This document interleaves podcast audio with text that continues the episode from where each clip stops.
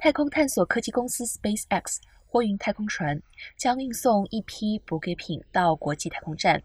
其中包括全新太阳能电池板、冰淇淋、感恩节美食等，同时还携带了矮番茄种子，准备在太空站种植太空番茄，并同步进行一系列的科学实验。此行是 SpaceX 与太空总署 NASA 数十亿元交易合作的一环。今年是 SpaceX 最繁忙的一年。这次携带的新太阳能电池板将在十一月二十九号和十二月三号太空人出舱，安装在浮动实验室外，为空间站提供动力。